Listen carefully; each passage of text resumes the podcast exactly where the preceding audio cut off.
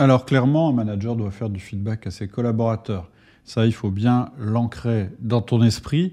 C'est ce qu'attendent tes collaborateurs et on ne communique jamais assez auprès de ses collaborateurs à propos de leur performance et à propos de leur comportement. Donc ils attendent ça de ta part et ne pas y répondre sous prétexte de bienveillance ou sous prétexte de les laisser autonomes, eh bien en réalité c'est plutôt une fuite devant ton rôle de manager. Donc très clairement, oui, en tant que manager, tu dois faire du feedback.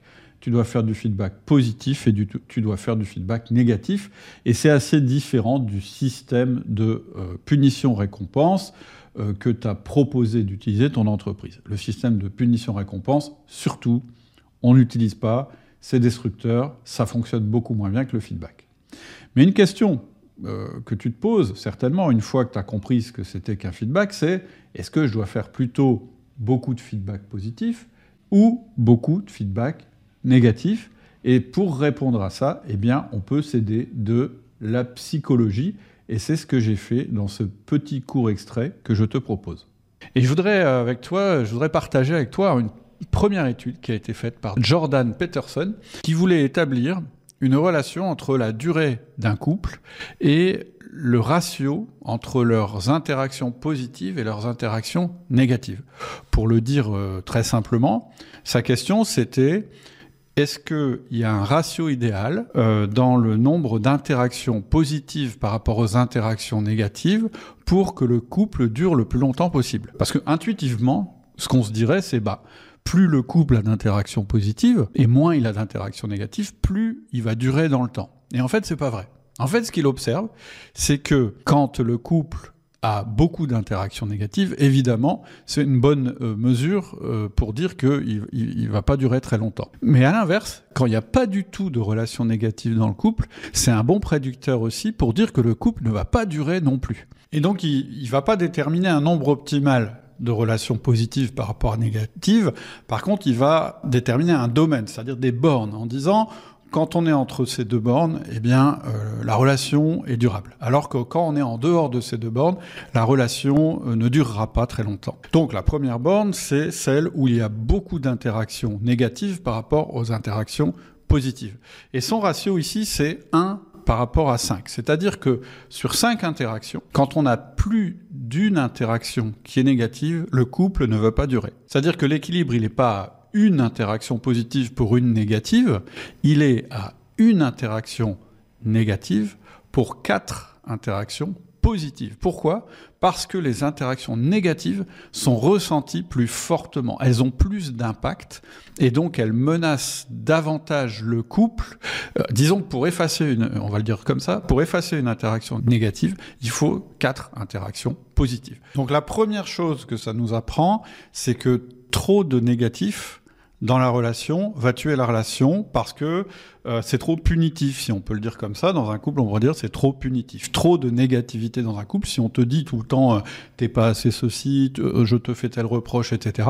Évidemment, eh bien la relation de couple est compromise et l'équilibre il n'est pas de 1 pour 1, il est de 1 pour 4. Premier enseignement. Mais à l'inverse, s'il y a trop de positifs, ça marche pas non plus. Et là, le ratio il est de 1 sur 10. C'est-à-dire que quand on a moins d'une interaction négative sur 10 interactions au total, eh bien le couple est compromis aussi. Et là, c'est plus étonnant, puisqu'on se dit, bah non, c'est étrange. Quand on te fait que du retour positif sur qui tu es, sur ta relation, etc., pourquoi tu mettrais fin à cette relation? C'est plutôt bizarre. Qu'est-ce que ça veut dire exactement? Moi, je pense en tout cas, c'est ce que disent aussi les psychologues, qu'on a besoin de deux choses dans une relation qui sont pas forcément dans le domaine positif. On a besoin d'être challengé. Je pense que si tu es dans une relation avec quelqu'un, que ce soit euh, professionnel ou que ce soit euh, de couple, et que cette relation ne te challenge jamais, c'est-à-dire qu'elle ne te demande jamais de faire un effort, qu'elle ne te dit jamais mais tu peux être meilleur que ce que tu es, eh bien tu vas perdre de l'intérêt pour cette relation, parce que cette relation-là, en fait, elle ne va pas te permettre de devenir plus fort, de t'améliorer, etc. Et c'est vrai dans un couple, euh, on compte sur l'autre, en général, pour nous rendre plus forts, de nous dire non mais ce que tu as fait là, c'est pas digne de toi. Et euh, c'est pour ça que quelquefois, on se dit bah oui, être en couple avec quelqu'un, non seulement c'est agréable, non seulement c'est c'est beaucoup de, de plaisir, mais c'est aussi une opportunité pour devenir meilleur, pour devenir une, c'est l'expression qu'on entend beaucoup, une, une meilleure version de nous-mêmes. Je pense que le couple et la relation, ça peut nous servir à ça. Première chose.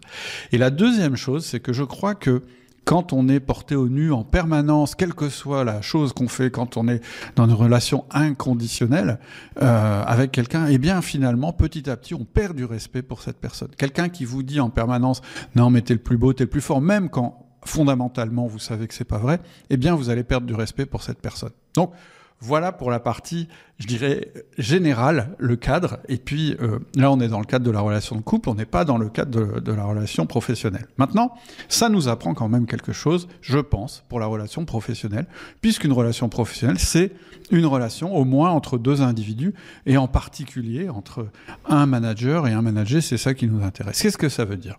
Ça veut dire que, clairement, si dans les feedbacks, alors la définition du feedback, elle est donnée dans les, dans les formations d'outils du manager et dans les podcasts, donc je ne vais pas la redonner, mais si tu as un ratio euh, de feedback négatif par rapport au positif qui est trop en faveur du négatif, tu vas perdre tes collaborateurs. C'est-à-dire qu'ils vont vouloir mettre fin à cette relation, ils vont vouloir mettre fin à la relation qu'ils ont avec toi, soit en t'évitant, soit en mentant, soit en, en quittant l'entreprise. Donc, si tu fais beaucoup plus qu'un feedback négatif par rapport à cinq feedbacks, tu es en danger de ce côté-là. Tu sais, c'est le chef super exigeant qui est jamais content et qui est jamais capable de dire que oui, là, ça va bien. Et le ratio, tu l'as vu, il n'est pas de 1 pour 1. Le ratio, il est de 1 pour 4. Donc je pense qu'il y a beaucoup de managers qui ont des efforts à faire dans ce domaine. Mais à l'inverse, ça veut dire aussi que en tant que manager, t'es pas que là, parce qu'on l'entend beaucoup, la bienveillance, etc. Et moi, je, tu sais que je, bon, pour, moi, la bienveillance, je vais jamais dire que je suis contre la bienveillance. Je pense que c'est le genre de mot, tu peux pas dire, moi, je suis contre la bienveillance. Par contre, c'est intéressant de la définir, la bienveillance. Qu'est-ce que c'est la bienveillance?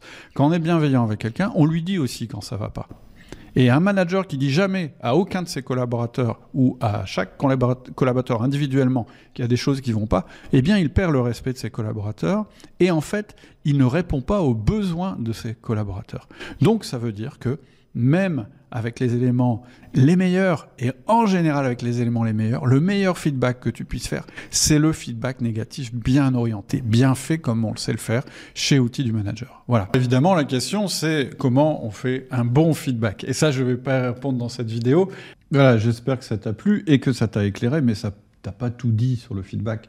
Il y a un autre élément extrêmement euh, important et incontournable à propos du feedback, c'est que notre protocole de feedback, celui qu'on utilise chez Outils du Manager, il va utiliser la fréquence plutôt que la violence. Si tu veux savoir exactement ce que ça veut dire et comment faire, et si ça t'attire d'utiliser la fréquence plutôt que la violence, eh bien je t'invite à cliquer sur le lien.